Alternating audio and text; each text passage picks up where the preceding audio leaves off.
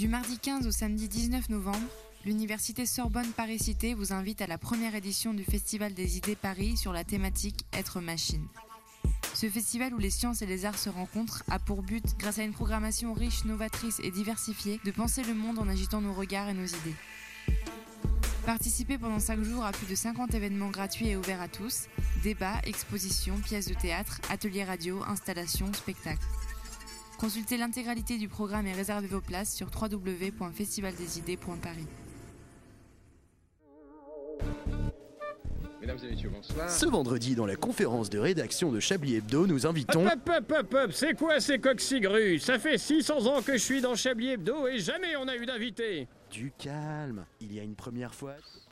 Il est 20h01, c'est l'heure d'extérieur nuit.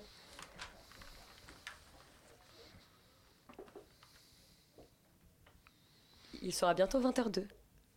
Toujours chez Extérieur Nuit.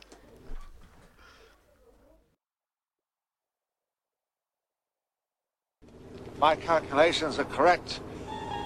When this baby hits 88 miles per hour, you're gonna see some serious shit. You unlock this door with the key of imagination. Beyond it is another dimension. A dimension of sound. A dimension of sight.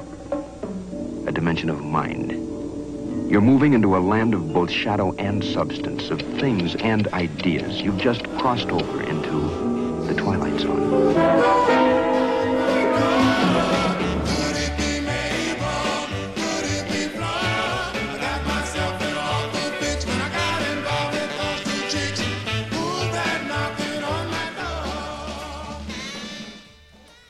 En ce jour sombre où même le ciel a décidé de cracher par terre, quoi de mieux que de se réfugier dans une salle de cinéma pour voyager un peu, changer d'époque peut-être?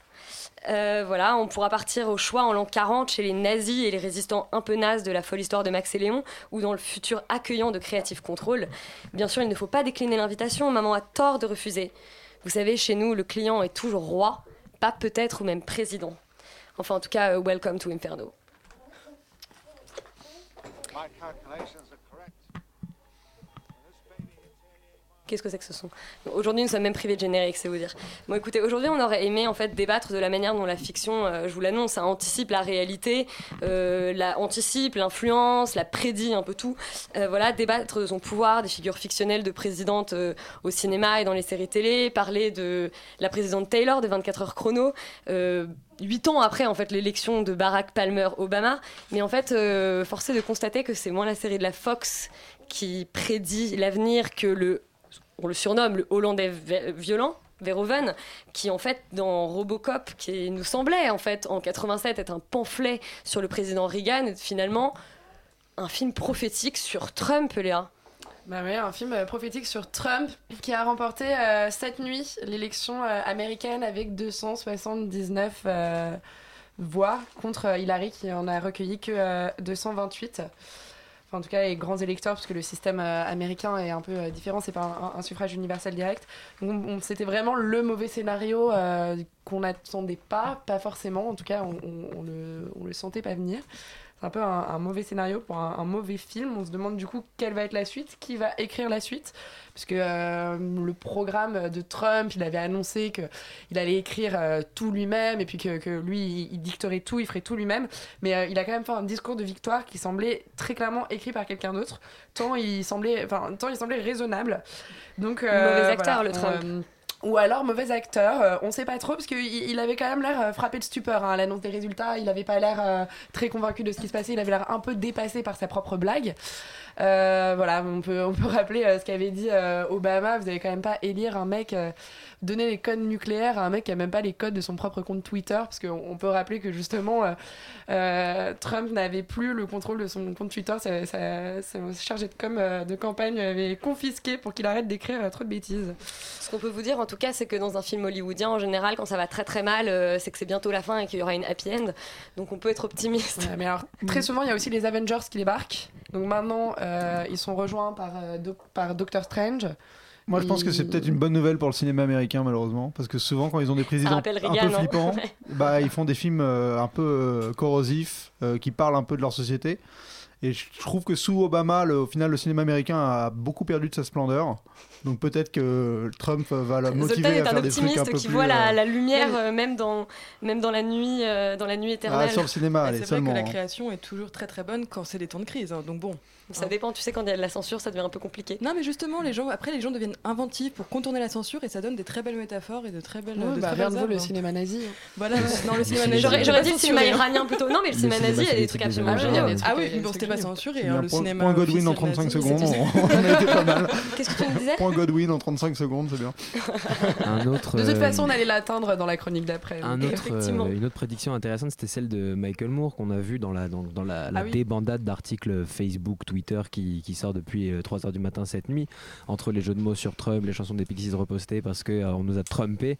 Il y a quand même des choses qui, qui, se, qui, se, qui se détachent du lot, c'est qu'on a Michael Moore qui a dit en juillet que Trump allait gagner. euh, Mais les Simpsons l'avaient dit en que- 2002. Les Simpsons ouais. l'avaient dit Ouais, ouais, en 2002. ouais. Oui, on a la série Horace and Pete aussi qui avait prédit Qui avait et prédit, très euh, bien analysé. Mais pour moi, quand même, le type qui a prédit depuis le plus longtemps, c'était Verhoeven. Les gars, Ouais. revoyez Robocop. Robocop, c'est quand Mais même l'histoire euh, d'un président qui est une star de télé-réalité et qui est tellement ridicule qu'il passe sa vie à la télé. On est, il, a, il a une politique ultra droitière. On assiste quand même à, à, à Détroit qui est, dans, qui est dans la merde exactement comme c'est dans la merde actuellement. C'est un film absolument prophétique. Euh, moi, j'espère qu'on va voir euh, débarquer le nouveau Verhoeven qui pourra comme ça euh, épingler la politique. Trumpienne euh, dans le cinéma hollywoodien ces prochaines années. Euh, et qu'Oliver Stone se réveille aussi, ce serait, ce serait pas mal. Mais en tout, en tout cas, si je, si je peux me permettre, euh, le cinéma qui, enfin, je veux dire, la France, euh, sous Hollande, le cinéma français est pas forcément hyper emballant. Nous, on n'a Euh, jamais été très bons pour, euh, pour réagir aux, aux fluctuations directes de notre pays, je trouve, en termes de cinéma. Alors que les. Ricains, ils le font, genre, euh, dès qu'il y a un truc qui se passe, ils sont super réactifs. Ouais. Quoi. Bah, Nous, ça, on c'est pas forcément vrai. hein. On regarde euh, mai 68, Godard, tout ça. Bon, quand même, euh, il y en a au moins qui a su faire quelque chose. Mais ils étaient avant, je pense. Enfin, Puis, déjà, euh, Godard, il, a- était dans un l'impulsion euh, avant. ouais, quoi. vrai. Mais bon, il a quand même su s'emparer de ce, de ce moment historique. Et Est-ce puis tous est-ce les que c'est pas l'exception qui confirme la règle? Bah, plus ou moins quand même. Et de d'ailleurs, de euh, le, chef opérateur de Pierrot, euh, de Pierrot le Fou est mort euh, aujourd'hui, donc voilà, c'était deux Mais mauvaises nouvelles et si deux mauvaises nouvelles d'un coup. On attend en la troisième. une qui passe à la trappe. Euh, non, on, on parlait du fait que la France a du mal à réagir euh, directement euh, dans l'histoire. Par contre, il y, a- il y a un phénomène qui est actuellement, alors on réagit avec un certain nombre d'années de retard, c'est la Seconde Guerre mondiale.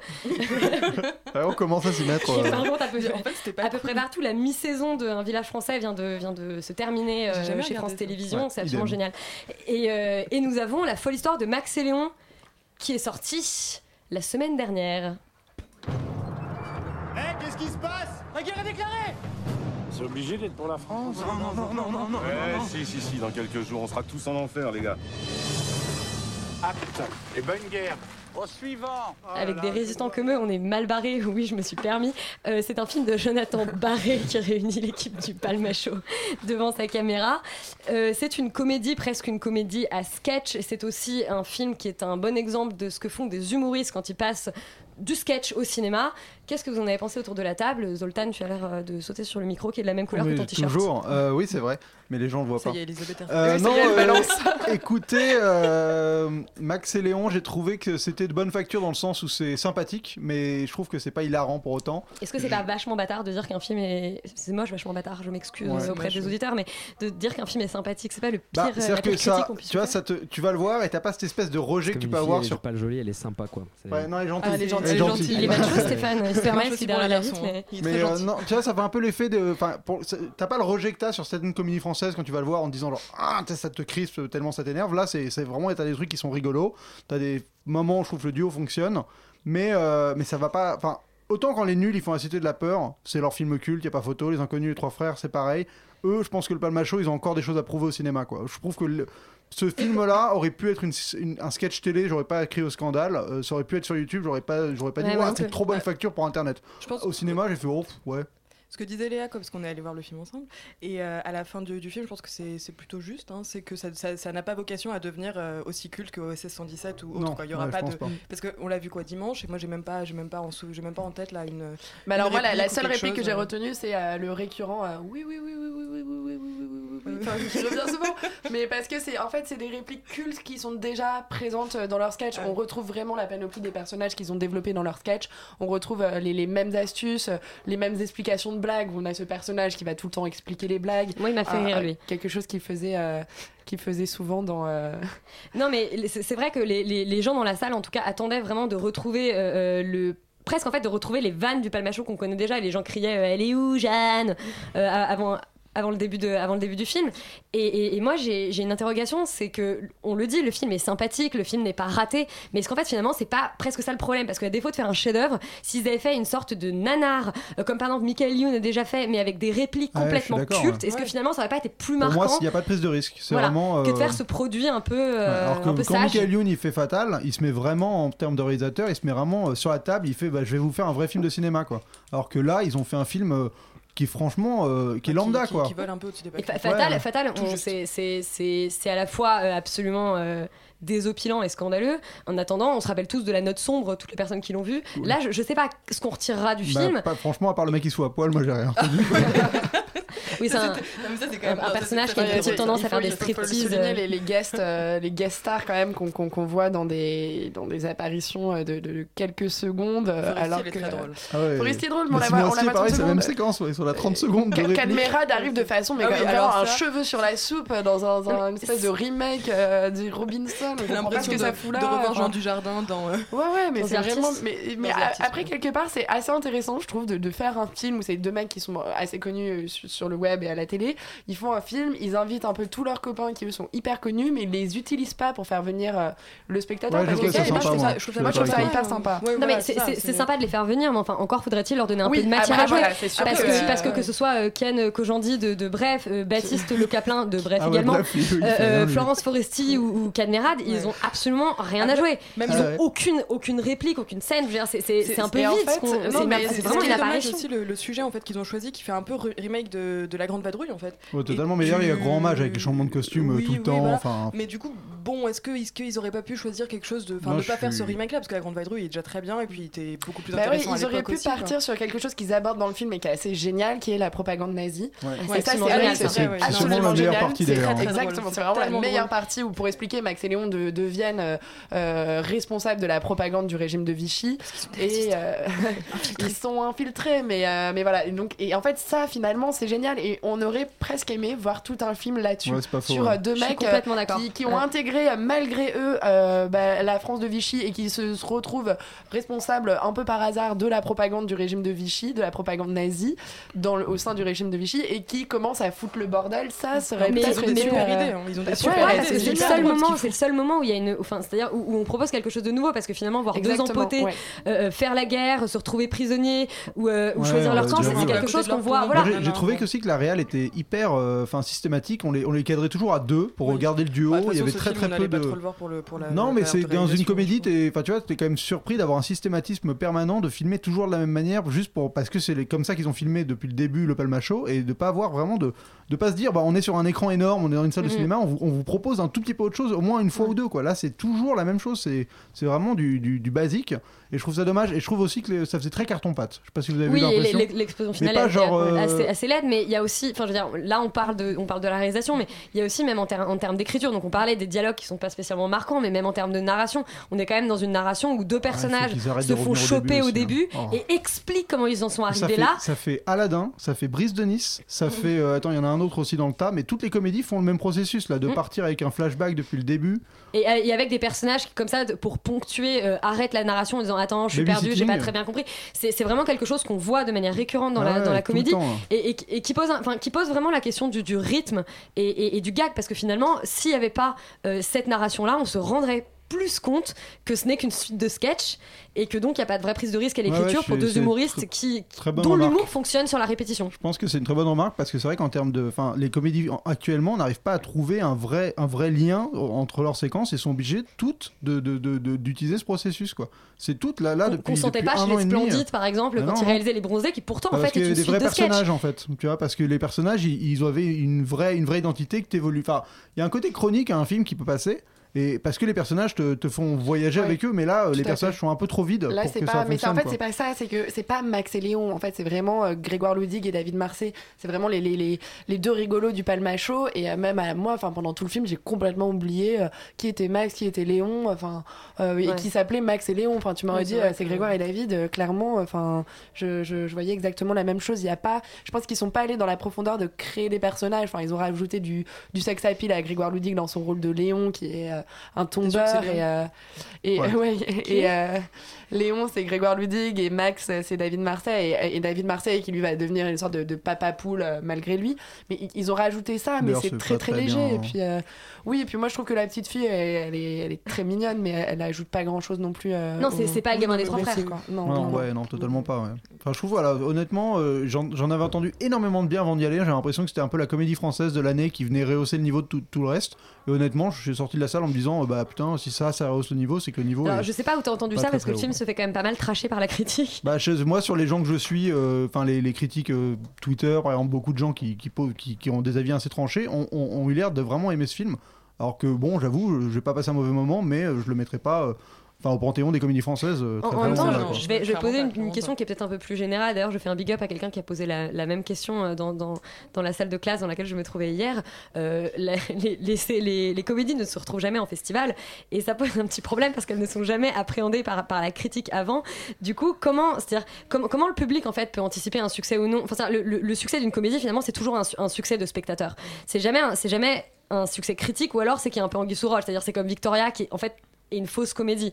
Euh, comment, comment en fait on peut, on peut considérer à l'avance si une comédie est, est, hum, va être in- intéressante ou pas alors qu'il n'y a aucun enfin c'est-à-dire il y y, a aucun autre marketing que, que finalement enfin non plutôt il y a aucune autre annonce que le marketing? Bah, je pense qu'il y a toujours des comédies, des films qui peuvent mettre tout le monde d'accord euh, aussi, quoi. Même, même si c'est une comédie, enfin, il y a des comédies comme euh, Trois hommes en couffin, qu'on, qu'on, je crois, a eu un César, enfin, des trucs Oui, comme ça. que c'est intéressant quand même la question Tiens, de le la film est noté de la sur le promotion Art, en tout cas. Enfin, c'est- vraiment intéressant comme question en fait, de, de savoir comment tu vas aller voir, que- quels, quels vont être les arguments qui vont te pousser à aller voir une comédie quand la critique est pas encore vraiment, enfin c'est pas emparé en fait de ce, de ce médium quoi. et, et puis euh, en plus c'est disons que c'est des youtubeurs et que YouTube a déjà une, une gamme de critiques mais quelque part c'est des gens qui se Ouais, connaissent entre eux donc c'est c'est c'est assez intéressant. C'est à dire qu'autant on peut considérer on peut on peut critiquer les critiques euh, établies en disant que eux ont leurs intérêts dans le cinéma autant on peut critiquer les, les critiques sur YouTube parce qu'en fait ils ont leur intérêt dans les, Oui, films les, YouTube donc. les critiques sur YouTube, ils vont pas vraiment avoir de valeur à l'extérieur parce que le problème toujours, c'est comme quand, enfin, je sais plus, on parlait d'une affiche à un moment euh, dans une de- des émissions où les, les, les, les critiques qui étaient montrées, c'était les critiques de Twitter ou Ouais. les critiques de là. Enfin, clairement, Les moi, je, Les pépites. Clairement, ça décrédibilise totalement un film. Enfin, d'accord, tu vois, ouais. Donc, euh, Moi, je pense toujours à, euh, au film dont j'ai oublié le titre avec Shailene Woodley qui a un cancer. Nos étoiles contraires, contraire. où il y avait Ah. quand même écrit, donc c'était les- effectivement oui, je les critiques souviens, Twitter, et il y avait quand même un Twitter sur l'affiche qui disait Ma vie, ce film est génial. Je m'étais dit, mais enfin, là, quand on est arrivé là en termes de marketing, c'est qu'il n'y a plus, il y a plus grand chose à faire. Clairement, t'as pas envie d'aller voir ce film parce que tu dis il doit être vraiment pourri pour qu'il Ouais, ou tu te dis que la vie de ce pauvre gamin qui a tweeté ça est quand même. Mais je euh, trouve qu'ils ont, ils ont, ils ont quand même réussi à avoir. Je trouve que leur affiche était formidable à Max et Léon. Ça avait Ouais. vraiment la gueule. Et, et en fait, c'est peut-être ça aussi qui m'a dérangé. C'est que je trouve que le film trouvé a pas la gueule de l'affiche. euh, Oui, mais il y a un côté Indiana Jones, film d'aventure. Alors, qu'en fait, tu tu retrouves pas du tout ça dans le Mais film. disons, que l'affiche est, très très référencée et on s'attend presque un, peu à un métafilm. Et en fait, c'est une, comédie à l'ancienne, euh, absolument pas méta et, et très peu second degré finalement. Donc c'est assez, c'est assez, euh, Ouais, pas- moi, assez déroutant. Je pense qu'ils sont pas assez éloignés du modèle de la Grande Vadrouille en fait. hein. Ouais. Enfin, parce que c'est vraiment, plus j'y pense, plus je me dis, j'ai l'impression vraiment d'avoir revu le remake avec euh, deux comédiens connus. Alors que l'affiche et- s'apparentait à un OSS. Et au final, c'est Ouais. pas, c'est pas du tout l'esprit de il y a, pas mal de, références à OSS 117 aussi. Ouais, moi j'ai vu le combat à la fin entre les deux qui est un peu ridicule, qui m'a Ah fait aussi penser quand au ils combat sont, de fin. euh, mais- quand ils sont euh, À Damas. à Damas. Ouais. Voilà. Il y a Ouais. du personnage macho aussi qui était très présent dans OSS 117. Moi, je vous trouve un peu, un peu sévère avec ce Allez, film. Comme toujours, allez, Vas-y, Parce défends le que, film. honnêtement, parce que honnêtement, on est, on, on est d'accord que je suis dans ma période bisounours en ce moment, mais simplement, ce, c'est euh, un film qui, moi, je trouve, ne prend, n'a pas pris la facilité du film à sketch, parce qu'on a énormément de. bah, vous, vous, en parlez tout le temps comme d'un film à sketch, mais ça n'en est pas un. Alors effectivement, il y a ce, système de narration qui a été euh, utilisé et vu dans beaucoup de films. Simplement, ça n'est pas un film à sketch. C'est pas parce que c'est pas parce que dans ta situation, euh, dans ta situation narrative, tu as des, des divisions que c'est un film nécessairement à sketch. Un film à sketch est un film qui s'interrompt et qui se chapitre avec des, des pauses bien définies. Là ici, on joue avec la narration et on fait un peu du méta. Et je vous l'avais très bien dit pour la propagande nazie, c'est un film méta. C'est un film qui parle de son époque. C'est un film qui parle des comédiens qui sont sur son époque. Et c'est un film qui parle de son, de, de son image, de sa propagande. Et c'est un film qui parle de YouTube également. C'est c'est un, un petit peu difficile de le, de le, de le tracher à ce point. C'est Qu'est-ce que le film dit Mais attends, on l'a- YouTube on l'a est pas traché, on a dit que c'était une honnête comédie, que c'était amusant, mais que c'était pas tout à fait euh, au niveau de ce qu'on aurait pu attendre de ces deux Disons que humoristes. ce qui dit de ce qu'il dit un peu de ce qu'il dit un peu de YouTube, c'est les gens qui l'amènent, les gens qui l'amènent pour faire des, des références. Enfin, c'est les références qu'il fait à ses sketchs quand on a Monsieur Poulpe qui vient faire le sketch de Carglass euh, avec la milice ou quand on a ce, ce genre de choses quoi. Les, les- les Mais ce sketch, il marche parce que c'est Monsieur Poulpe ou il marche parce que. Enfin, on connaît pas le mec, on rigole quand même Il marche parce qu'on connaît, euh, il marche parce qu'on Ouais, la vanne est drôle, Parce qu'on a la référence à Mais Carglass. Il marche parce qu'on a la référence à Carglass. On, on voit Monsieur Poulpe. Moi, j'ai eu la salle qui était morte de rire en, en s'attendant à un Monsieur Poulpe qui vient. Mais c'est pour ça aussi que le film, je pense, ne, ne- ne s'exportera pas, alors que les OSS Je pouvaient, suis- euh, même si c'est dans un humour très français. Je suis très d'accord avec vous. Je, je suis très oui, Ça s'est très bien exporté, OSS. ouais C'est très très bien exporté. Je suis d'accord avec vous pour dire que ce n'est pas le film culte du Palma Show. Ça, j'en suis entièrement d'accord. Mais je trouve que c'est un, c'est une excellente prise de risque et c'est un excellent premier film. Alors moi, je prends en positif tout ce que vous êtes, tout ce que vous avez dit de négatif, c'est-à-dire que par son effet patchwork et par son, son idée que c'est un, un film continu qui joue du film basket, je trouve que c'est un bon premier film du Palma Show pour le Bon, cinéma. en tout cas, de Hitler à Donald Trump, euh, il n'y a qu'une mèche. et C'est pour ça que nous allons Ah, ça. écouter Dear Mr. President de Pink.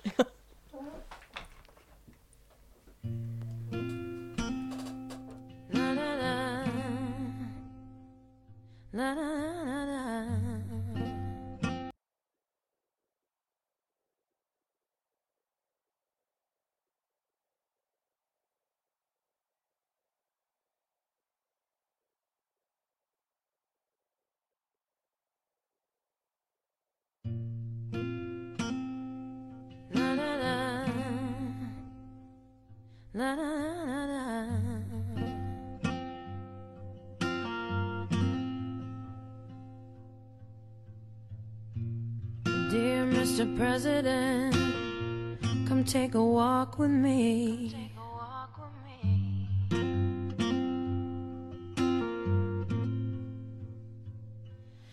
Let's pretend we're just two people and you're not better than me.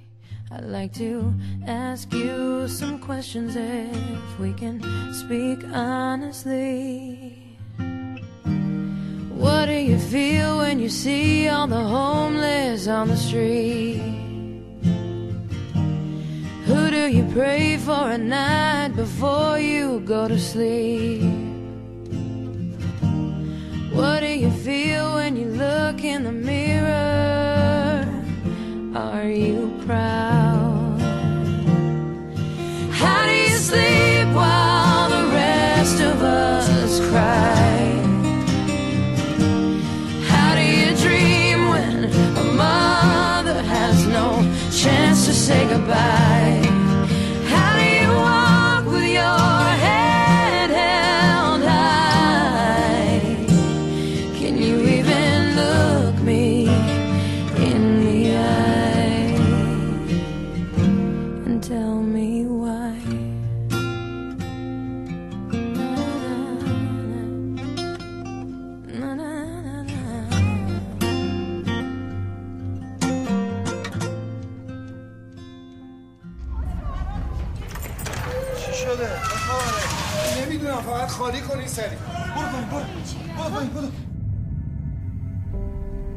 Comme vous l'aurez sans doute remarqué, nous n'avons que des bugs ce soir. Je ne sais pas s'il y a un complot reptilien en marche, mais la personne qui en tout cas y a échappé, c'est notre bisounours Stéphane qui va nous parler du client de Asghar Farhadi.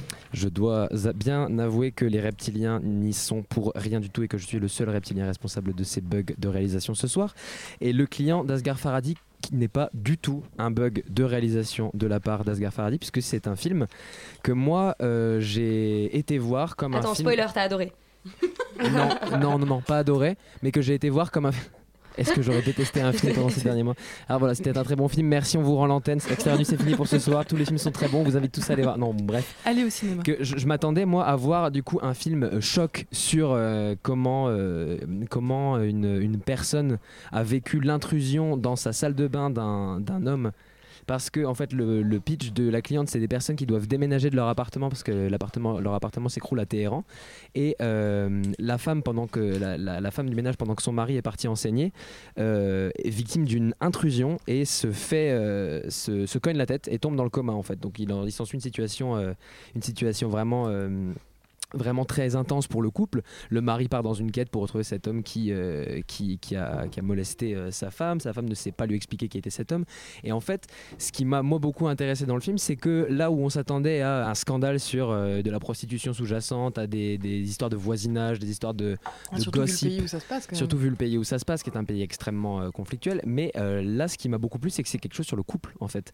J'ai trouvé le film plus ennuyeux que ce à quoi je m'attendais, mais c'est un film sur un couple qui se délite. C'est un film sur l'histoire d'un homme, en fait, qui ne qui n'en peut plus parce qu'il ne sait plus communiquer avec sa femme. Et jusqu'au moment où sa femme lui dit abandonne, euh, ou jusqu'au moment où sa femme lui dit ce dont j'ai besoin, c'est que tu sois là, l'homme ne peut pas, en fait. Est-ce que c'est un Et- film qui ressemblerait d'une certaine manière au passé Au film Le Passé? Ben, et c'est ce que j'allais ce que j'allais dire, c'est que chez. Détesté. alors Foncièrement détesté. Tu es sévère, j'ai adoré. Bon, bref. Mais il y a beaucoup, cette idée chez Asghar Farhadi. Il y avait une séparation, il y avait le passé. Il y a beaucoup cette idée qu'il y a une impossibilité de la reconstruction de la cellule familiale en fait dans son cinéma. C'est que en fait le conflit dans sa, dans sa manière euh, globale, que ce soit le conflit euh, terrien, que ce soit le conflit armé ou que ce soit le conflit, euh, le- que ce soit le conflit choc, en fait, empêche les hommes de réfléchir avec leur, leur plein moyen. Et c'est un film qui est bizarrement entré en résonance avec un autre film dont on parlera plus tard dans l'émission, qui est Creative Control. Et c'est un film sur lequel, en fait, moi, j'ai vu les deux quasiment, j'ai vu les deux quasiment en même temps, et les deux ont fait un écho, un écho monstrueux. C'est que cette idée de cette idée de réflexion encrassée et entachée par, euh, par le, le- monde, euh, le monde conflictuel m'a vraiment, vraiment euh, beaucoup parlé. Et simplement, il y a quelque chose de très beau dans ce film-là, c'est la mise en abîme avec une pièce de théâtre qui est jouée et dans laquelle la comédienne ne peut pas se rendre, qui doit se faire remplacer. Donc c'est, ça n'est pas mon film de la semaine, mais c'est quand même euh, intéressant. Je reste quand même bisounours. Tu restes bisounours. Je reste quand même. en tout cas, euh, euh, l'adage veut que le client ait toujours raison. En revanche, celle qui a tort, euh, c'est maman. Dans Maman a tort. Maman a De tort. Marc Pitousson. Quelle, Écoute, quelle- quelle belle transition Cette transition euh, se passerait presque même de son. de commentaires. Maman Quoi? Tu sais, moi, ça me dit bien de faire mon stage dans ton entreprise. Ça pourrait même être super. T'essayes de me mettre dans un service sympa. Et oh, tu te crois? Où ici? C'est pas les vacances à la carte C'est dans une compagnie pas les d'assurance. Ici, c'est notre salle de rangement et il faudrait euh, bah, complètement la restructurer. J'ai quand même passé toute la journée dans un KGB. Tu trouves ça normal? On remet comme hier si toi tu trouvais que c'était plus pratique.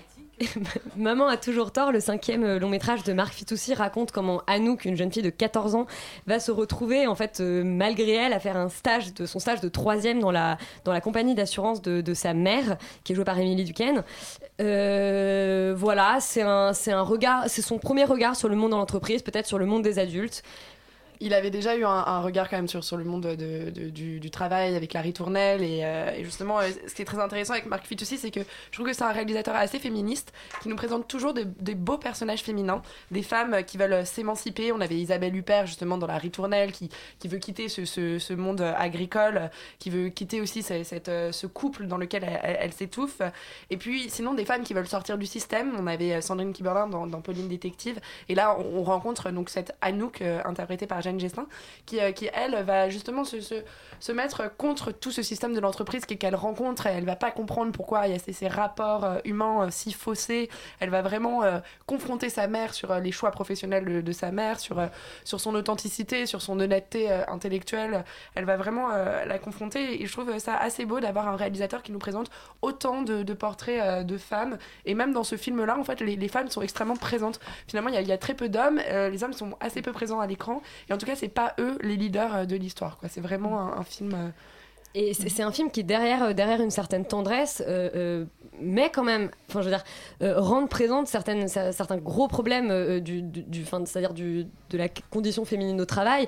On, je veux dire, ça sous-entend un petit peu donc le harcèlement sexuel, l'intimidation, et, et cette mère, effectivement, est toujours rappelée à son, à son statut de femme. C'est-à-dire qu'avant d'être une professionnelle, elle est une mère. En plus, elle est une mère célibataire, elle est une femme seule, et, et elle Qui a eu son enfant très très jeune. qu'elle a eu, voilà, elle a eu son enfant très très jeune, qui, a, qui a gravi les échelons, mais qui du coup n'a pas de diplôme.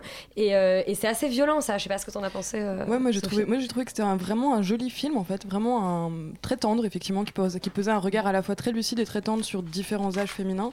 Et donc effectivement sur cette, euh, sur cette mère que j'ai trouvé, j'ai rarement vu une mère aussi bien et aussi, enfin, un personnage de mère aussi intéressant au cinéma en fait, où- ce qui est très très intelligent. Enfin, je trouve vraiment puis, c'est un- dans cette espèce de constante, elle est toujours dans, dans un antagonisme, elle est toujours entre la tendresse pour sa fille et entre le fait qu'elle doit assurer au travail, elle a, elle, elle a besoin d'être d'être forte et d'être violente même dans son, dans son univers pour s'imposer, etc. Et j'ai trouvé par contre juste le, le titre en fait très mal choisi. Et je trouve que c'est vraiment dommage parce que ça donne une tonalité un peu bétifiante au film. Maman a tort. Enfin bon voilà, moi j'aurais franchement je, je trouve que c'est vraiment vraiment pas, pas un bon choix marketing pour le coup. Et, euh, et aussi une autre Oui, chose, mais c'est c'est- que je trouve que ça reflète, Ouais. tu vois, aussi l'identité du film, qui est vraiment un film raconté à travers le regard d'Anouk. Oui, mais Et Anouk, elle est- qui pour le fois est une vraie actrice de Oui. 14 ans. Elle est- elle Voilà. est très, très bonne, avec- cette- et- cette, et, et euh, ça, c'est ouais. quelque chose que je trouve intéressant parce que c'est vrai que c'est un, c'est un peu un, un petit film de, de rien du tout, dont en fait justement tout l'intérêt vient de là. C'est-à-dire que c'est un film qui est un petit peu pâteau, qui est un petit peu maladroit, qui est peut-être un peu trop tendre. Finalement, c'est un peu un film. Ah non, je suis pas d'accord sur ce euh, côté-là. Surtout, je trouve que cet âge de, des 13-14 ans qui ont. Moi, je sais pas pour les hommes, enfin pour les garçons de cet âge-là, comment, comment ça se passe, mais il y a plein de, de, de, fi- de films, enfin en tout cas de livres. Enfin, en voyant ce film, j'ai pensé à deux livres. J'ai pensé à Noé et moi de Delphine de Oui. Vigan et aussi à Des cornichons au chocolat de Philippe Labro. Enfin, c'est voilà qui, qui décrivent des, des, des parcours de, de jeunes, de toutes jeunes filles qui sont en train de découvrir ce que c'est que d'être une jeune fille en fait à 13-14 ans. Donc que ce soit entre euh, les premiers émois et aussi bah voilà découvrir qu'est-ce que c'est que d'être un adulte, qu'est-ce que c'est de pas vivre dans un monde bisounours. Et Parce qu'il faut peut-être le oui. préciser que, que Anouk, en fait, bon, c'est une adolescente, mais enfin, c'est presque une préadolescente. C'est-à-dire qu'elle elle est même pas vraiment encore. Elle, elle- elle fait encore très enfant. Elle a un petit visage tout rond, des grands yeux curieux, son, un petit nez pas Mais encore c'est dessiné. vraiment les 13 ans, c'est le moment hyper subtil où tu es dans, dans- entre l'enfance et entre le tout début de la préadolescence et où tu t'ouvres au monde et où le monde se s'ouvre à toi et te, et te, te claque en pleine gueule quand même. Et je pense qu'une fille là- à cet âge-là, il y a plein d'autres questions de sexualité aussi qui se mettent déjà en place. Enfin, ton corps change, etc. Et je trouve que tout ça est très très bien euh, mis Elle en le dit place, quoi. elle-même Enfin, très bien, et ce ne sera pas spoilé parce que c'est- dans la bande-annonce. Elle, elle- elle raconte, euh, à la fin, elle fait son rapport de stage et elle, elle dit ce titre amusant en disant euh, à- aux, aux nanas avec qui elle a travaillé Oui, je voulais appeler mon rapport euh, L'enfant du placard. Les nanas sont un peu choquées parce qu'elles l'ont- placé dans un une sorte de. KGB, Parce que ça, par contre, Ah, elle, a dû réorganiser, elle a dû réorganiser un KGB pendant euh, tout son stage de troisième et puis elle les regarde, elle, les- leur dit Bah oui, parce que je suis plus une enfant. Mm. Et, et c'est vrai que c'est très drôle. Et, Et on sait pas c'est un si peu- est- bah, cette semaine, c'est un peu aussi son passage, je trouve. Enfin, Mm. quelque part, c'est un, Un un, rite ouais, d'initiation. un rite elle, elle dit un moment d'ailleurs, parce qu'elle fait, un- donc en fait, elle présente à ses femmes un, un faux rapport de stage dans Ouais, lequel elle explique qu'elle a appris énormément, Ouais. alors qu'en fait, ce- qu'elle a appris, c'est pas foncièrement ce qu'on lui a donné à apprendre. C'est en fait, c'est à faire semblant, Et, son, amie qui elle lit le, le rapport de stage lui dit mais attends elles t'ont vraiment cru et elle répond elles me prennent vraiment pour des teubés et il y a vraiment cette image là que, que elle en fait comprend beaucoup mieux que ce que les adultes Ouais. pensent qu'elle comprenne et d'ailleurs les tâches qu'on lui donne à faire sont assez alors sais que ça pourrait être un peu gros mais en fait c'est quand même bien écrit donc ça passe. Euh, euh, les tâches qu'on donne aux adolescents à faire dans ce film sont hyper parlantes. C'est à dire que euh, la première la tâche qu'on lui donne à faire donc c'est de réarranger un KGB euh, sous des ordres contradictoires de de deux femmes. Et l'autre tâche qu'elle a à faire c'est de en fait de, de- de faire sur le mur le logo de l'entreprise qui est un hibou. Donc c'est à dire en fait de, représenter de donner un visage à cette entreprise. Et, et le personnage euh, euh, masculin qu'elle rencontre du coup qui est aussi stagiaire euh, lui il doit délivrer le, le courrier. Donc c'est à dire qu'en fait il erre il erre dans les couloirs pendant son, son- c'est à dire sa mission de stagiaire c'est d'errer dans les couloirs et, et en fait finalement de, de ne jamais pouvoir pénétrer un bureau. Donc en fait tout ça est effleuré mais c'est quand même assez parlant et je trouve que c'est Ouais. c'est pas inintéressant comme un stage d'observation voilà Et le format aussi est très intéressant, d'ailleurs, le format de l'image. hein, je- Oui. c'est- Du coup, C'est- je- c'est alors- très je trouve la photographie très jolie d'ailleurs Oui, et ça m'a fait penser alors à un autre film pour le coup qui se passait aussi en entreprise, c'est Je ne suis pas un salaud là de, de Emmanuel Finkel. Bon, c'est pas du tout la même thématique, hein, mais mais mais le format est le même et je trouve que c'est intéressant ce de voilà en six mois d'écart, on a deux films qui parlent en gros de la vie en entreprise et qui choisissent ce format et je pense que c'est quand même un, un choix assez assez intelligent parce que vraiment ça c'est pas non plus le choix à la Dolan où on a que les personnages et on a que les visages etc. Mais quand même ça permet de donner une espèce d'impression de de, de, de- de- d'encerclement, enfin vraiment de Et voilà, t'es, t'es dans quelque chose de très étouffant. Quoi, je avec trouve tout que tout à l'heure on, di- on disait voilà que, que le, que le film enfin en plus je disais que c'était un peu un, fiche- un film à sketch je me permets de m'autociter que, euh, que la folle histoire de Max et Léon était un peu un film à sketch pardon? CF moi-même. je- C'est- voilà c'est c'est F moi-même je vous, ren- je vous le renvoie vers un, un brillant article que j'ai écrit pas du tout Euh, euh, non là pour le coup le, le film est un peu comme ça, on, on a plein de petites, de petites scénettes, c'est vraiment une sorte de, de, de, de film chronique. Moi j'ai presque pensé un peu à de la bande dessinée en le voyant en fait. C'est-à-dire tout, tout, ce, tout ce travail sur l'image. Tout à fait. De la bande dessinée comme, euh, comme, comme transition l'invitation. trouvée, Et comme voilà. l'invitation, nous allons parler tout de suite Ouais, euh, je de voudrais Mike- juste de dire Michael que- Cohen. Bon, Va- vas-y, Sophie. Sophie. Non, non, Permets-toi. c'était- ah non, bon, c'était juste une, un petit truc parce que le, le film est tourné à Molière et ils disent que c'est dans le 15e et voilà. Et ça Ils disent pas que c'est dans le ils disent pas 15e, que ils disent dans le qu'elle 15e. habite dans le 15e. Elle habite C'est dans pas le qu'elle 15e, va au elle habite à dans le 15e. Beaugrenelle, donc elle Elle peut dit, je suis au lycée Molière, elle dit je suis au lycée Molière à Beaugrenelle. Ça me rappelle un débat présidentiel. Le- on va pas rentrer dans un Trumpisme et Clintonisme Je de ne suis débat. pas d'accord. Vous aurez, vous l'avez donc compris que Émile Dequesne a eu raison d'avoir donné tort à maman et tout de suite on enchaîne sur la, notre BD, l'invitation. C'est Léo. Qu'est-ce qu'il est là Viens, enfin. Oui, mais bien sûr que je viens. Tu crois quoi Que j'allais te planter?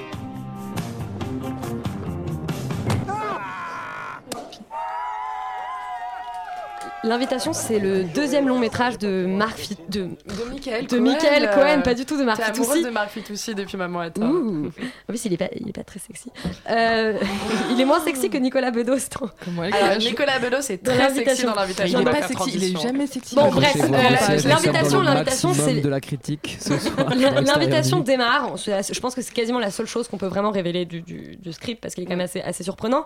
Ça commence par, euh, par Raphaël qui est donc enfin, qui est joué par, euh, par euh, Michael Cohen, le réalisateur, euh, qui se réveille en pleine nuit parce que son ami de toujours, Léo, l'appelle en lui disant qu'il est en panne sur, sur l'autoroute. Et en fait, on se rend rapidement compte qu'en fait, ce Léo tire toujours un, petit- un petit peu les, les ficelles et s'amuse en fait à un peu mettre, mettre du sel dans la vie de, de tous ses amis, parfois un petit peu trop, Léa.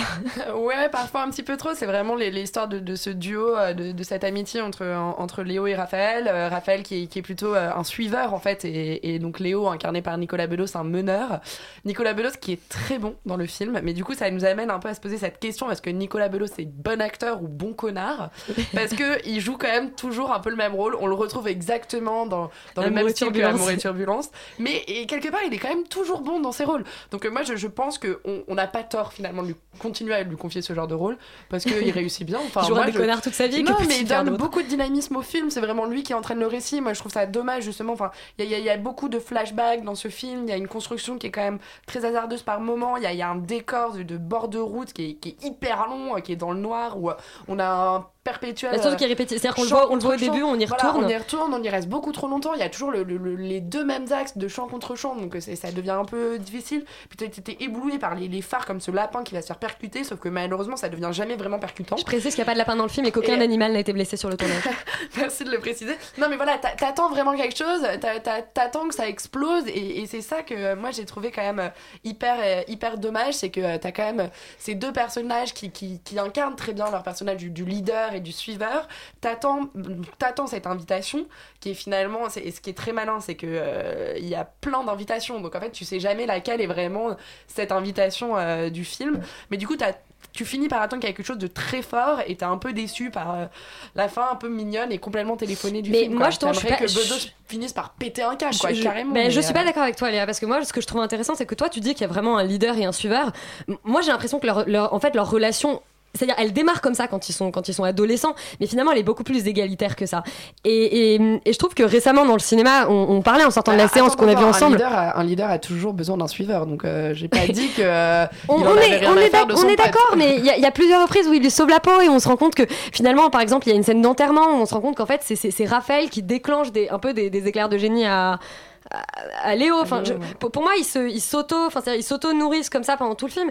Et je trouve que, on, voilà, en, en sortant de la séance, on parlait, on parlait des petits mouchoirs qui est, bon, que, je, que je trouve, à mon avis, qui est pas un très bon film, même pas du tout, et qui parlait comme ça d'une relation d'amitié. On nous expliquait comment en fait les relations d'amitié étaient un truc hyper faux cul, hyper faux et qui explosait. Et, et dans l'invitation, pour moi, c'est l'inverse. C'est un vrai film extrêmement optimiste sur l'amitié, qui, qui te dit presque que la, la- la morale, la morale de, de l'invitation, c'est quand même euh, les amis, c'est comme les gosses, on supporte les siens, mais difficilement ceux des autres. hein. Enfin, il y a quand même cette scène où Raphaël est bizarre, invité ça, chez ouais. les amis de sa meuf et il se fait royalement chier et il se barre en disant ouais bon tes potes euh, ça va. hein.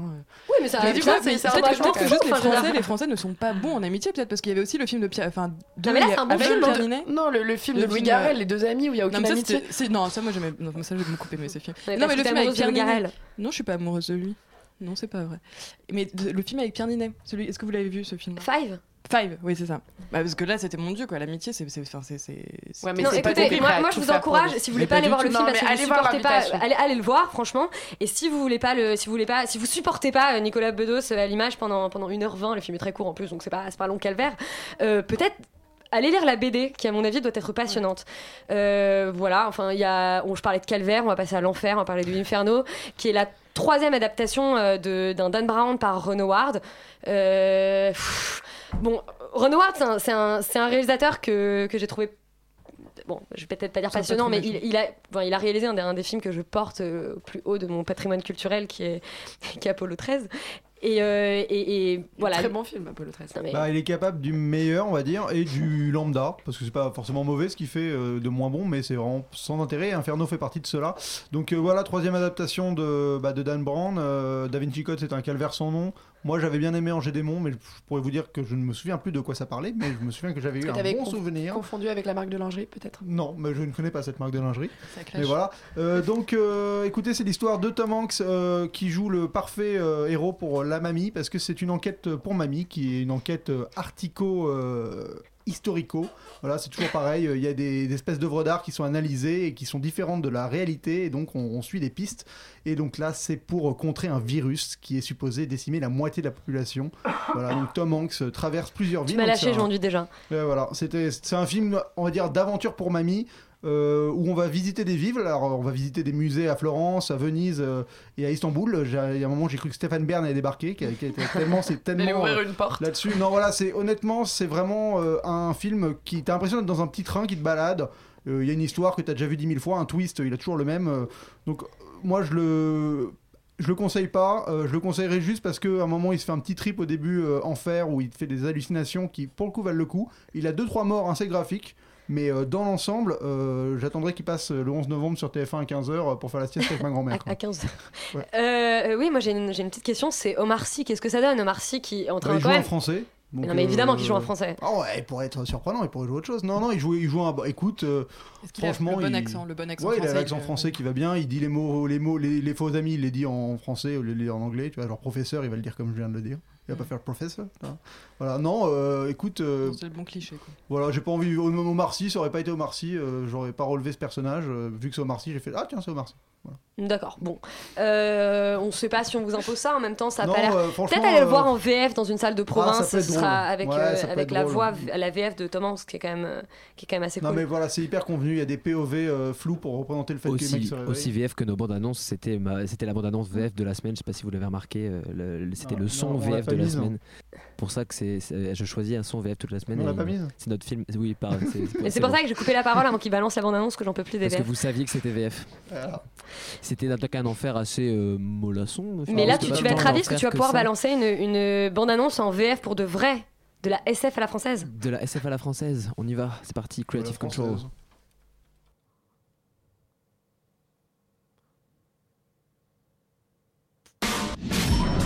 Morning, David. Hi, Jamie. It's Becky. Becky. I had a vision that we could enhance real life with a magical layer in front of it. So this is our approach. We give a pair to a genius. We see what comes back. We might have a new art form on our hands. Bon, c'était une petite blague en fait, c'est une bande Benjamin annonce. Dinquinson, euh, donc le réalisateur de Contrôle créatif, qui se passe à euh, Nouveau York. Donc c'est un film entièrement euh, français. Donc voilà du, du bon patrimoine de chez nous. Donc, Bah, bah, lance-toi, donc, en fait, Stéphane, je lance-toi. me- Écoute, voilà, je, je me, je me lance. Moi j'ai envie que ce soit français ce film, écoute. euh. Bah, c'est tellement bon qu'on un- aura envie qu'il soit en français. Non, mais complètement. Non, mais vraiment, je veux qu'il soit français. Qui parle de, c'est le, le film de, de Benjamin Dickinson qui en est l'acteur principal, qui parle de Augmenta. En fait, un logiciel qui vient d'être euh, mis en place, un logiciel de réalité virtuelle que en fait des concepteurs testent pendant une phase de deux semaines. Et donc euh, Benjamin Dickinson est un concepteur qui est un peu un publicitaire à mi-chemin entre euh, un, game, un game designer, un product designer, un réalisateur de spots publicitaires et quelqu'un qui est un peu dans le milieu de la photo aussi parce qu'il a des amis qui sont hein. photographes. C'est un créa de pub mais qui est pas mal aux frontières de, pas mal aux frontières de quelques médias.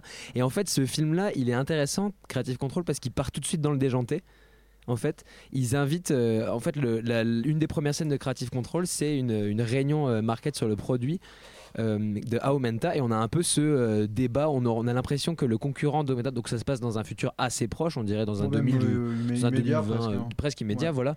Et on a euh, un con- concurrent, le concurrent direct implanté de Aumenta, c'est un espèce d'Apple déjà. Euh, oui, euh, c'est Mac, ouais. c'est un, voilà, un espèce de Mac déjà présent et il y a une discussion qui se fait qui dit voilà alors euh, là dans, l'horizon actuel des produits on a un produit qui est très mainstream en fait. Notre concurrent il nous écrase tout et le geek du truc nous dit bah Aumenta c'est un produit un peu mieux c'est un produit qui est plus complet c'est un produit qui est et le publicitaire le coupe tout de suite et lui dit attends mon gaillard euh, qu'est-ce que tu nous vends là? Tout le monde s'en fout. Il fait ton concurrent est présent partout et il est très mainstream. Nous ce qu'il faut qu'on fasse c'est qu'on vende un truc complètement hipster et déjanté en fait. Et c'est là qu'ils font appel à un créateur euh, qui est joué par son propre personnage c'est Reggie Waters je crois qui est un artiste complètement déjanté qu'on voit avec ses, ses cheveux hirsutes et qui devient euh, un artiste total qui fait des vidéos avec des, des hologrammes euh, qui fait de la musique pour vendre le, pour vendre le produit. Et on a un, un film qui nous, qui nous mène sur énormément de tableaux parce qu'on a ce on a en fait Benjamin Dickinson qui enfile des lunettes et qui du coup en fait se retrouve avec donc autour de sa réalité euh, de sa réalité se voit en fait euh, greffer des réalités augmentées. Donc par exemple ça va scanner le visage d'un des amis pour euh, le reconnaître dans une base de données. Ça va lui dire ce qu'il va ce qu'il va pouvoir faire. Euh, ça va re- ça va enregistrer des images en continu. Donc ça induit des problèmes ça induit des problèmes de l'ordre du privé. Quand Mais il tombe amoureux de l'am- de l'ami de son Au final, c'est assez pote, surprenant parce que je trouve que le film, euh, t'as l'impression de voir Black Mirror au début, faut, faut l'avouer, genre, Ouais. et en fait, le film dévie de ça et part sur un, un trip qui est plus lié à la drogue qu'à la technologie au final. Je- Enfin, moi j'ai trouvé. Et Ouais, et, à la, et à la déliquescence complètement des, des, Mais des- c'est- des les, acteurs, les quoi. lunettes sont vraiment enfin ce système de, de réalité augmentée est presque un prétexte de départ pour, pour, pour donner un espèce de cachet SF enfin plus futuriste mais qui en fait euh, est totalement euh, passe totalement au second degré et on se concentre plus du tout sur cet objet et les capacités de cet objet mais euh, juste sur sur la, la, la, la chute d'un mec euh, dans, dans ce monde de, de- hyper euh, hypé et Bah, c'est un burn-out complet, Voilà, quoi. ouais. C'est ce qu'on attend. C'est c'est un peu euh, une- d'une même façon ce qu'avait dit, ce qu'avait décrit 99 francs avec son, son univers euh, complètement psychédélique. Là, il le décrit d'une façon euh, plus euh, trash en fait et plus directe, quoi. C'est Ouais, vraiment plus le brute, quoi, plus ouais. brut, voilà. Noir et avec, blanc, euh. Et puis il y a l'opposition avec sa copine qui fait du yoga en fait, donc elle est dans un monde très spirituel qui revient d'un burn-out elle aussi, mais qui euh, le qui le guérit par euh, par le- la méditation. Non, c'est c'est vraiment assez Ouais, intéressant. je trouvais de ça assez euh, élégant au niveau de la ouais. cinématographie. Je trouve qu'il y, a des- il y a des jolis plans. Il se permet de faire durer des plans assez longtemps. Il a des bonnes idées. Il y a un plan, par exemple, quand il rentre dans leur appart qui, qui est, qui est filmé de l'extérieur, où Oui. on panote tout l'appart euh, plusieurs fois. Et ça fait vraiment euh, des jolis vitré, tableaux. euh. Ouais, ça fait des jolis tableaux. Très lumineux. C'est assez agréable finalement de penser qu'il y a des, des petits films de science-fiction comme ça qui sont de- qui sont d'une bonne facture finalement. Bah, c'est pas vraiment. En fait, c'est parce que c'est pas vraiment de la science-fiction. Pour être honnête, c'est euh, c'est juste un film euh, social avec un petit côté euh, pseudo-futuriste, mais Mm. qui est, qui est presque. Enfin, ce serait à deux doigts d'avoir les Google Class, hein, ce, qu'ils vendent dans le film. Qui a une photographie science-fiction, mais qui voilà dont, Voilà. dont le propos n'est pas très. euh, pas Mais, très mais safe, quoi. honnêtement, j'ai trouvé ça rafraîchissant. euh, alors, c'est sorti il y a super longtemps aux États-Unis Ouais. et il nous arrive que maintenant en France. Je pense qu'il a failli être un direct ou DVD qu'il y a un Ouais. distributeur qui s'est dit euh, il y a, il y a moyen de. Et, et- et petite question rapide, est-ce que le tracteur, à un moment il y a un tracteur, est-ce qu'il est euh, prévu ou pas? J'ai pas réussi à savoir. C'est ça, hyper- T'as pas Ah, vu à un moment il y a une je- scène je où il, marche dans la rue, il y a un tracteur qui fait plein de bruit, tu te dis mais est-ce qu'ils se sont fait chier à faire venir un tracteur qui ne sert à Ça, rien je ne sais, honnêtement, Ou, je sais euh, pas. Ce sera le, cette ce sera le question. mystère, Ça, euh, le mystère de Creative Control. je me pose des questions Euh, écoutez, je, je tiens à faire un happening. Voilà, nous avons appris aujourd'hui que Maître Gims, et ce n'est absolument pas une blague, euh, décidait de se retirer de la musique. C'est la troisième nouvelle. Parce Suite que c'était. Oui, mais c'est pas une mauvaise nouvelle, donc je l'ai pas compté. Suite à l'élection de Trump, euh, c'est pour ça que. en- Pardon C'est suite à l'élection de Trump Suite à l'élection de. Trump, il a Ouais, décidé d'arrêter de faire de la musique. Le lien n'a pas encore Euh, été Il trouvé, a mais- compris qu'il vaut mieux que justement dans ce genre de cas, il faut continuer à créer en mais fait. Mais oui, non, mais peut-être pas, peut-être peut-être Bon, pas lui. Euh, du coup, nous allons écouter en son, en Big son up. hommage. Nous allons écouter en son hommage Je me tire. Big up. Tire-toi.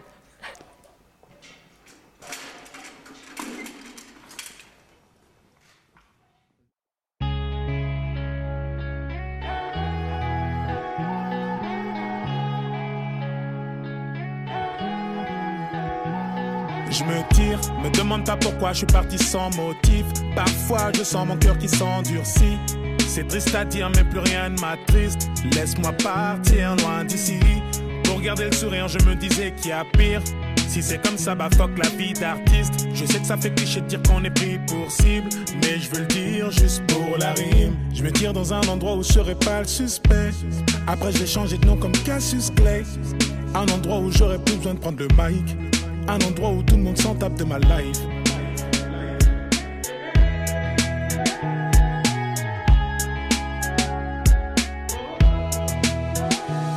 Je me tire, demande pas pourquoi je suis parti sans motif. Parfois je sens mon cœur qui s'endurcit. C'est triste à dire, mais plus rien ne m'attriste. Laisse-moi partir droit d'ici. Pour garder le sourire, je me disais qu'il y a pire. Si c'est comme ça, va fuck la vie d'artiste. Je sais que ça fait cliché de dire qu'on est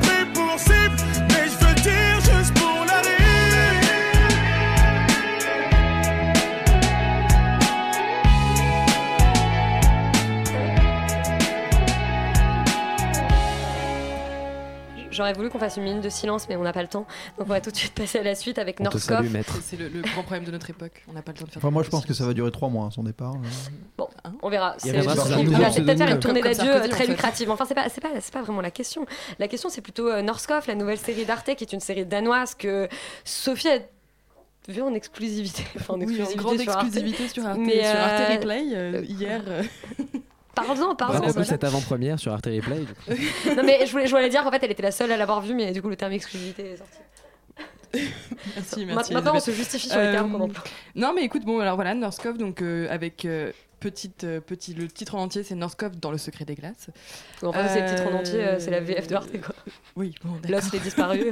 Le Canal fait une série aussi sur, la, sur le, le Nord, là, bientôt. Ah bah, bah, bah, on prend bien en fait. C'est, c'est, c'est Le slogan, c'est pas Winter is coming ou Non. Il fait froid là-bas. Non, c'est Soleil Jeu- polaire, un truc comme ça. Non, mais donc voilà, c'est une série, une série policière danoise, donc euh, dans une petite ville gangrénée par la drogue. Euh, le maire fait appel à un ancien euh, ami à lui qui, euh, qui est devenu un peu un ponte dans la lutte contre la drogue, justement. Il lui demande de, de revenir dans sa ville natale et de, en gros, faire un peu le, le ménage parce que bah, il est maire et comme tous les maires, euh, il veut en gros que sa ville soit bien jolie, bien nette, bien parfaite. Euh, bon, à partir de là, moi j'ai vraiment, voilà, je, vais être très honnête, j'ai vraiment pas été emballée par cette série, donc j'ai vu les trois premiers épisodes pour l'instant. Le premier, au deuxième, ça commence à, dé- à décoller un peu. Le troisième, j'ai trouvé qu'il retombait dans une espèce de redondance. En fait, j'ai trouvé que c'était un- un- une série qui se- qui s'enfermait un peu dans ses propres clichés, même par rapport à, à la description du, du Nord, en fait, enfin de donc euh, du Danemark ou bien, enfin parce qu'on connaît un peu l'ambiance qui est particulière dans ces pays. Et souvent, les films reproduisent un peu cette, cette, cette ambiance. C'est presque de- devenu une marque, de en fait, très la froide, série- voilà, la série. La, la- la lumière très froide, les personnages qui prennent leur temps, le- le- l'intrigue aussi qui prend son temps, etc. Et sauf que là, on, on voit tous ces ingrédients-là et on a juste l'impression d'assister à un énième copier-coller, qu'il n'y a rien d'original et que sinon c'est juste un espèce de patchwork de plein de choses qui marchent. Et du coup, ça ne marche pas parce que, bah, parce que c'est. Enfin, ça ne prend pas, quoi. La sauce ne prend pas. Et pour moi, c'est vraiment. Voilà, c'est- dommage, mais. euh, Mais Bon, en, en tout cas, ce qui est intéressant, c'est quand même cette tendance euh, actuelle euh, des, des chaînes françaises à faire la main basse sur des séries nordiques. Donc, on a eu bon, les séries danoises, on les connaît. On a eu des séries euh, suédoises, on a eu des séries islandaises euh, l'année dernière sur Arte. Et ça, c'est assez intéressant parce que c'est quand même. Alors c'est bon, c'est pas de la concurrence aux séries, aux séries américaines, mais disons que c'est intéressant de voir qu'en tout cas la, France s'intéresse Ouais. à, un, à un autre marché euh, potentiel pour les séries. Oui, mais justement, est-ce que là, il va pas s'intéresser justement à un autre marché potentiel, mais en restant dans la surface et dans quelque chose de très très conventionnel au final? Donc, euh, est-ce que c'est vraiment intelligent ce qu'ils font ou bien Tu si crois que les Nordiques sont capables de faire autre chose que des polars? Bah Bah, oui, je pense mais que bien c'est sûr surtout que oui, j'aime beaucoup la culture nordique. Avant, avant, j'ai l'impression que des ce- Vikings peut-être. ce qui Voilà. débarquait chez nous, c'était Ah, d'ailleurs, le, il y a un très très beau viking euh, qui joue du hockey sur glace, euh, un bel effet blond, et c'est c'est très. Voilà. Mais je pense ça qu'on soit revenu dans le, dans le niveau critique où on parle des. Je pense qu'on Il n'y a av- pas grand chose d'autre dans la série. Avant, ce qui arrivait en France, c'était peut-être ce qu'il y avait de mieux, et maintenant ils ouvrent un peu plus et on se retrouve à avoir des trucs un peu moyens qui débarquent. Ouais, puis euh, Elisabeth, je, je te trouve un peu sévère parce qu'il y avait Mister OV qui est sorti euh, à la rentrée, qui était plutôt une. euh, Ah, mais c'était une vanne, j'adore les séries nordiques. C'était pas une série, c'était les un, un- film, mais.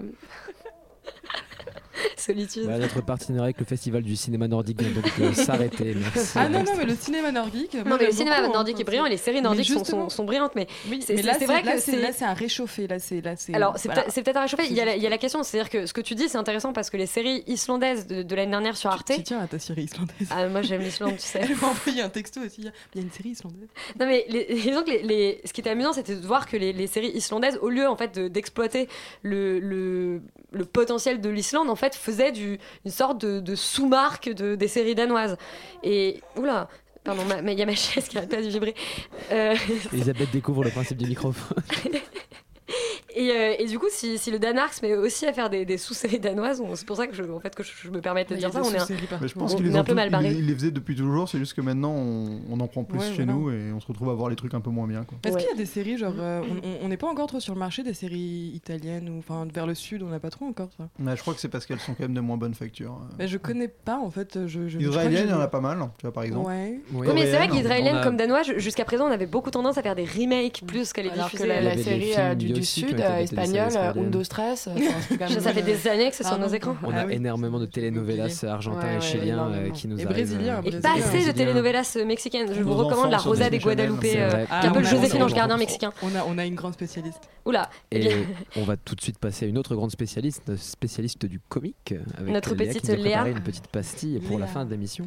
Oui, parce qu'on a entamé en, parlant de Trump, donc je me suis dit que c'était pas mal aussi de clore l'émission en parlant de l'élection de Donald Trump, hein, puisque les sondages ne l'avaient pas vu venir, alors qu'il suffisait de se rendre au cinéma quand même pour le savoir. hein. Tous les films à l'affiche ne parlaient que de ça. Oui, tous les films à l'affiche ne racontaient que cette histoire. Celle de cette nuit américaine, dont on préférait la version de Truffaut. Celle de cet inferno nocturne, dont on a cru un instant que le résultat était une blague, un troll échappé de DreamWorks. Pourtant, ma mère m'avait prévenu. Elle m'avait dit Tu verras, il va gagner. Et moi, je me disais naïvement N'importe quoi, maman a tort. Mais le scénario n'était plus modifiable. Alors que j'étais prête à accepter un switch tout pourri, hein, non, non, mais même une fin toute claquée où d'un coup le réveil sonne, j'ouvre les yeux et bim, en fait c'était un cauchemar, même ça, euh, ça m'aurait plu. Mais non, En fait, on est là. euh, devant l'écran, immobile à écouter les résultats. On sent monter l'effroi dans le dos. On retient notre souffle. On est en apnée devant BFM TV. On ne peut pas détacher les yeux de ce chiffre écrasant à côté du nom de Trump, ce grand blond effrayant qui nous met dans le mal. Le mal de Pierre, Richard, qui était un grand blond, nettement plus sympathique et surtout bien plus drôle. Mais nous devrons nous contenter de Donald et de son programme qui nous laisse encore plus perplexes que son brushing. Les journaux passent en revue ses déclarations xénophobes, racistes et misogynes. Les articles retracent sa campagne offensive, les messages de haine. Et j'ai envie de hurler Tu ne tueras point l'histoire de l'amour que j'ai pour les États-Unis. Tu ne tueras point la fille inconnue, innocente et pleine d'espoir que je continuerai à être. Même si au fond de moi, une petite voix murmure en boucle C'est pas possible, c'est pas possible, c'est- c'est c'est juste la fin du monde. Et le son de BFM qui continue comme une rengaine insupportable pour me dire Oui, mademoiselle, tout cela est bien réel. Alors je me dis qu'il faut réagir et que moi aussi, je peux apporter un peu d'amour, d'humour et de soutien. J'ai donc posé ma tartine de Tamara et attrapé le micro, car je voudrais profiter de ce moment de radio pour lancer l'invitation. Si tu es américain ou que tu as de la peine nous, nous ne fermerons ni la porte ni la frontière. Tu peux venir chez nous, tu es le bienvenu, même en petit locataire. Alors viens et n'aie pas peur. Je le vois dans les sourires autour de la table. Ma famille t'adore déjà. Et on offre un iPad à la personne qui a réussi à compter le nombre de références au film sur les écrans. Et qu'il est live tweet dans moins de 3 semaine. minutes parce que l'iPad c'est cher. Parce qu'on est quand même un peu, voilà, il fallait faire des croix, il fallait faire des croix sur sa fiche. Il doit trouver le live tweet avant de pouvoir live tweeter. Exactement. Il paraît que le. Oui, vas-y, permets-toi. Non, mais... Oui, non, il paraît juste que le site de l'immigration au Canada a craché euh, Ouais. quelques heures après la- l'annonce de Trump, tellement il y a eu de gens c'est qui ont essayé normal. de se barrer le plus vite. Ah bah, il y en a plein, hein, t'imagines bah, C'est comme Ah nous à oui. l'époque quand il y avait Noah et je sais plus qui qui devait. euh, Il y en a un qui voulait rester si Sarkozy gagnait, l'autre qui devait partir. tu Ouais. sais. Bah, ils ont Ah, tous ça, fait je me ça, les souviens pas. Il y avait Noah la- qui, qui partait. Euh, Noah si- Yannick Noah Ouais, Ah, qui le partait si tennisman Sarkozy était chanteur, élu. euh, et il y avait, je crois, Johnny qui restait si Sarkozy était élu. On a perdu au change. hein. Et les guignols, ils avaient annoncé ça comme ça. C'est genre, tu voyais qui restait, qui partait. euh. Mais bon, c'était une autre époque. Et d'ailleurs, on, on prévoit un biopic euh, sur le sujet euh, dans quelques années. Ah ouais, je pense qu'il sera produit par lui-même. Oui, ce sera un merveilleux biopic. Bah, Extérieur Nuit, c'est euh, c'est terminé pour cette semaine. On vous invite euh, À faire une ne minute pas de déprimer, silence. on vous invite à quand même continuer à aller au cinéma, on vous invite à continuer à aimer des films, on vous invite donc moyennement à aller voir La folle histoire de Max et Léon, on vous invite à aller voir Le Client. Allez voir Maman à Zoltan, nous Non, j'ai une petite annonce. ouais, si-. Zoltan a une annonce à nous faire Ouais, si vous avez l'occasion d'aller euh, rue d'Alérac euh, samedi à 17h au Soum Soum, il y a une pièce qui se joue euh, qui est très sympa qui s'appelle Deux pièces de Georges Courteline que je recommande. Voilà, c'est dans le premier arrondissement ou le deuxième. Très bien, bien. nous sommes transmédia, du théâtre, de la musique, du cinéma. On vous Quelqu'un veut conseiller à un livre. Ah ouais. On ne sait pas lire à l'extérieur, c'est bien connu. à part que des films. À la rigueur, on lit les sous-titres, mais ça c'est tout. Le et client, encore, moi je préfère la VF quand même. Maman à tort, l'invitation Inferno Creative Control et encore Northcoff, c'est notre programme de la semaine. On vous embrasse tous et on vous dit à la semaine prochaine sur le 93.9. On rend l'antenne.